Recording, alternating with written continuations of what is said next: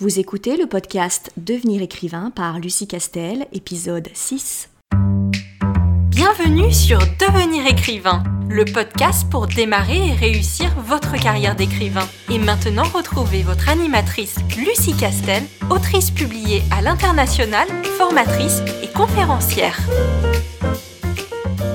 Bonjour à tous, bienvenue dans ce nouvel épisode de Devenir écrivain, le podcast pour devenir écrivain. Vous ne reconnaissez pas la voix, c'est à nouveau Johanna Vogel, la meilleure amie de Lucie Castel, qui prend les rênes du podcast dans cet épisode pour interviewer Lucie. Cette fois-ci, on va parler à nouveau d'anecdotes d'écrivains en dédicace. Et pour cet épisode, on va parler des bourdes des auteurs, de ce que les auteurs font et qu'ils voudraient pas que leurs lecteurs sachent. et ce qui explique que je suis actuellement attachée sur mon siège et, contrainte, bien sûr, contrainte. Ça, c'est ce qu'elle dit. Mais euh...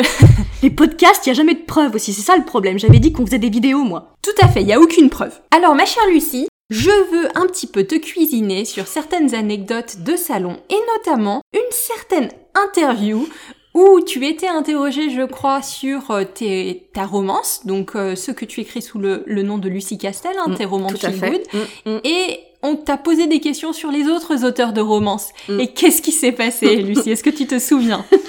euh, Oui, oui, euh, je me souviens. Est-ce que j'ai dit que j'étais contrainte? Je suis pas sûre en fait. Il faudra se repasser la, l'enregistrement du coup. Euh, alors en fait, c'était au dernier Livre Paris. Très gentiment, un, un magazine est venu m'interroger et donc m'interviewer. Et l'interview était hyper sympa.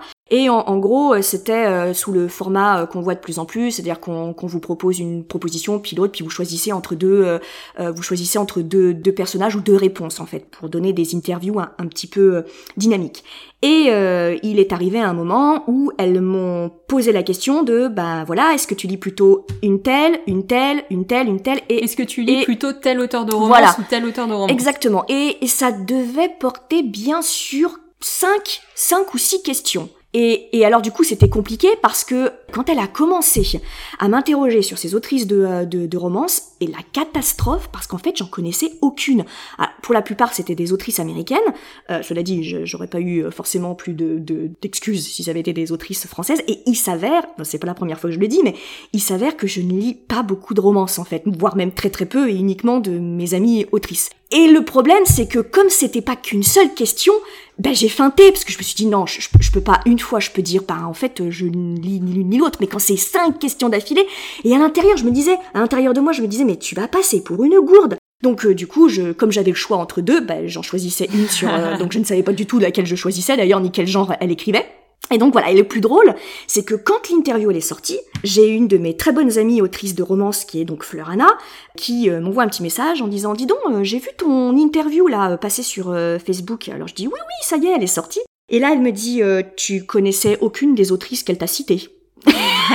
et là elle dit ouais, bah oui. c'est ce qui s'appelle se euh, faire gouger, c'est ça? Non, c'est là. Puis en plus, je le dis maintenant, donc euh, tout le monde le... Non, arrêtez de me poser des questions sur les autrices de romans, ça me panique. Demandez-moi plutôt euh, les auteurs de, de polar, de thriller, de fantastique. Alors pour l'apporter, c'est faites ce que je dis, mais faites pas ce que je fais. hein, Parce que quand on écrit mm. dans un genre, normalement, on est censé avoir lu dans tout genre. Complètement. Et là, je, c'est très mal ce que je fais, c'est vraiment très mal. Après, je lis beaucoup Fleur Anna, alors du coup, c'est une autrice de romans, ça compte. Hein, et, et, tu écris plutôt de la comédie romantique Et, et j'écris plutôt de la, de la, de la comédie romantique, euh, voire du vaudeville essentiellement. Je, je voilà, donc. Euh. Il y a une autre interview dont je voudrais te parler. Cette fois-ci, c'était en tant qu'Oren Miller, donc sur tes polars. C'était une interview sur ton dernier polar, justement, et Dieu se leva du pied gauche, où, voilà, c'est des thèmes qui sont un petit peu lourds dans ce roman. C'est un roman qui, qui est un petit peu plus sombre que les autres. Et notamment, il y a le thème de la Seconde Guerre mondiale et des camps de concentration qui apparaît, ou en tout cas qui est en filigrane dans ce roman. Et il se trouve que t'as réussi à faire une bourde en parlant de ce thème-là. Alors est-ce que tu peux avouer, avoue la faute à tous les, à tous tes auditeurs, c'est le moment.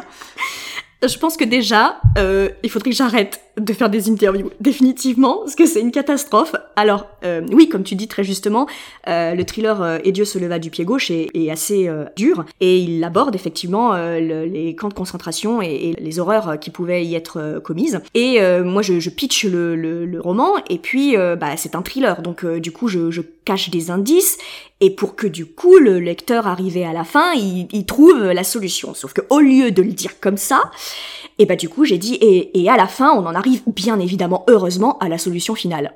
Heureusement.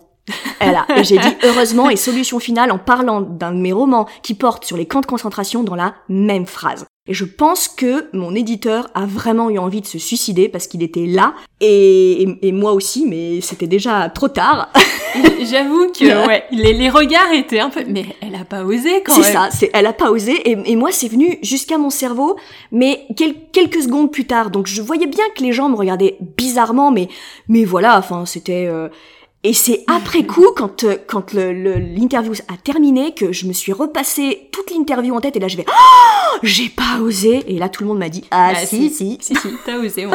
voilà. Mais ce qui est bien avec toi, c'est que tu fais pas des bourdes seulement quand la caméra est face à toi, en fait. Parce que je me souviens très bien d'une occasion où les caméras tournaient, c'était un livre Paris aussi, mhm. je crois, les caméras tournaient, t'étais pas toute seule, t'étais avec un autre auteur de la maison d'édition où tu publies euh, sous le nom d'Aurel Miller, qui est L'homme sans nom. Oui. Et vous avez fait une gaffe tous les deux, mais en même temps, ça ne me surprend pas connaissant le personnage, mais je te laisse l'expliquer. Ah oui, euh, bah alors c'est avec un, auteur que j'adore, euh, qui s'appelle Sébastien Péguin, qui publie effectivement euh, chez euh, les éditions de L'Homme sans nom, et qui est un auteur de romans horrifiques. Et il s'avère que tous les deux, on pratique beaucoup le cynisme et l'humour noir et très noir. Et quand on a le malheur de dédicacer euh, côte à côte, ben nos super pouvoirs entrent en résonance en fait. Et donc c'était à Livre Paris, donc là aussi il faut que j'arrête de faire des euh, Livres Paris, je crois. Et on était en train de, de, de plaisanter et de discuter. Euh, sur le stand, on avait un petit peu de, temps et on voit euh, passer euh, devant nous une classe, je crois un groupe de, de, de 10, 10 gamins. Et la question qu'on se posait, c'était de savoir quel âge ils avaient. Et du coup, moi j'ai lâché très spontanément que à partir du moment où ils ne rentraient plus dans un congélateur, je ne savais pas quel âge ils avaient. Sauf que, sauf que comme on était mais vraiment occupé et focalisé à observer ces, petits enfants qui y passaient, je n'ai pas du tout vu, on n'a pas vu qu'on avait une caméra, je crois que c'était euh, France 3 ou euh, France 2, euh, enfin France Télévisions, alors voilà, je suis un peu vieille, mais elle était mais, mais à 10 cm de ma figure, et quand je me suis me retournée, j'ai vu le caméraman mort de rire, la petite journaliste mort de rire, et là j'ai demandé s'il y avait la moindre chance pour qu'il puisse ça au montage, et bien entendu ils m'ont répondu non, voilà. Là aussi, je crois que la tête de ton éditeur voulait tout dire ce jour-là. Il est toujours là à côté. Mais depuis, il nous met plus à côté euh, avec euh, Sébastien euh, d'ailleurs. Je, je, pense que c'est un peu lié. On vérifiera, mais je crois que le, le nom d'auteur de Sébastien c'est Ethan Pi. Oui, il écrit sous deux, il écrit sous deux pseudonymes, donc Sébastien Péguin et Ethan Pi. Ouais. Donc il a les deux, les deux pseudos quand quand il publie soit des romans horrifiques, soit plus des thrillers fantastiques. voilà. Alors il y a les moments où tu es derrière ou, près d'une caméra, donc comme tu as dit, il faut arrêter. Ouais. Il y a les moments où tu dédicaces aussi. Ah. Donc le, on a fait un épisode euh, il, y a, il y a quelques podcasts où on mm. disait les, les, lecteurs un peu improbables que tu avais pu avoir, mais il y a des fois où c'est toi qui étais complètement improbable en dédicace. Ah Et je me souviens mm. d'une fois où tu tu dédicaçais en tant que Lucie Castel, mais t'étais dans la peau d'Oren Miller en fait. Est-ce que tu vois de quoi je parle? Tout à fait. Mm. Alors c'était aussi un livre Paris euh, vraiment, faut que j'arrête. Et j'avais dédicacé plusieurs heures d'affilée sur le stand des émissions de L'homme sans nom, donc euh, donc euh, dans la peau d'Oren Miller. Et là, je passe rapidement sur le stand de Harper Collins où je dédicace mes comédies romantiques de Lucie Castel. Et du coup, j'arrive et c'est ma première, mais vraiment ma toute première lectrice qui, qui se présente devant moi avec un de, une de mes comédies romantiques. Et je me souviendrai toujours, alors je, l'ai fait plusieurs fois, ce que je vais vous raconter, je l'ai fait plusieurs fois, mais là, là, ça a une saveur particulière parce que il s'avère que c'était une petite lectrice qui devait peut-être avoir tout juste 18 ans, mais tout juste. Et alors, mais vous imaginez, vous savez les, les petits lapins béliers, mais, mais les miniatures qu'on voit sur euh, internet, mais tellement mignons avec des, des petits yeux tout choupinets, mais, mais adorables, mais vraiment, mais un petit ange, cette, cette, cette, gamine, mais, mais puis jolie comme tout, mais vraiment euh, adorable, et, et, qui vient et qui me tend euh, pas si simple, et qui me dit oh là là, j'ai adoré votre roman, il est tellement positif, euh, tellement drôle, vous savez, euh, moi je suis assez émotive et euh, du coup je, je, ne lis que de la littérature qui, qui, me met du baume au cœur, qui soit une littérature drôle, positive, où surtout on pleure pas, surtout c'est c'est voilà.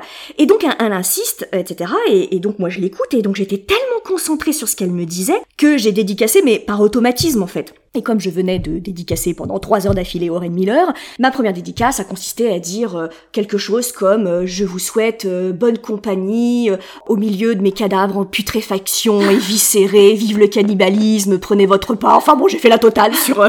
et, et, comme écouté ce qu'elle disait, mais je pense que j'ai tartiné toute la page. En plus, j'ai pas fait juste bonne lecture, Oren Miller, j'aurais pu m'arrêter là. Mais non, mais là, j'ai vraiment fait une dédicace d'une page. Et j'arrive à la fin où je mets le R de Oren Miller et je m'arrête en voyant toutes les horreurs et en écho, j'ai cette jeune fille toute choupinette qui me parlait de toutes les, les comédies romantiques qu'elle lisait, les films de Noël, les contes de Noël, les choses comme ça.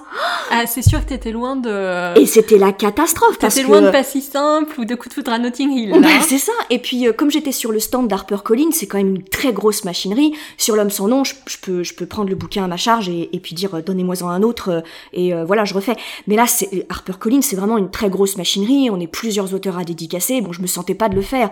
Donc, euh, c'était la catastrophe. J'ai gribouillé, j'ai fait des dessins, des fleurs, j'ai tartiné l'autre page. Je crois que j'ai commencé à écrire sur le texte. Enfin bon, elle a un livre, mais euh, je ne sais pas si elle m'en a tenu rigueur. Elle était toute contente. Elle est repartie avec son livre aux trois quarts euh, gribouillé, mais, mais donc elle, a pas lu, elle a pas lu la dédicace avant de repartir. C'est ça tout ça. Et donc voilà, je, je l'ai jamais revu. Bon, j'en ai vu, j'ai vu, j'en ai vu d'autres qui, à qui j'ai fait le coup, mais qui du coup rigolent parce qu'ils me lisent dans les deux genres. Mais mais alors elle, c'était particulièrement. Euh, ouais, j'espère la recroiser un jour euh, pour euh, pour, que l'histoire dise ce qu'elle en a pensé et, si elle t'en a tenu rigueur ou pas, si elle a pas fait des cauchemars, la pauvre. La pauvre. Tu l'as pas traumatisée à vie. Non mais en plus, je crois que j'ai dû dire vive le cannibalisme ou le cannibalisme, c'est bon, mangez-en. J'ai dû faire un truc comme ça, mais enfin quand je suis à fond, je suis à fond. Hein.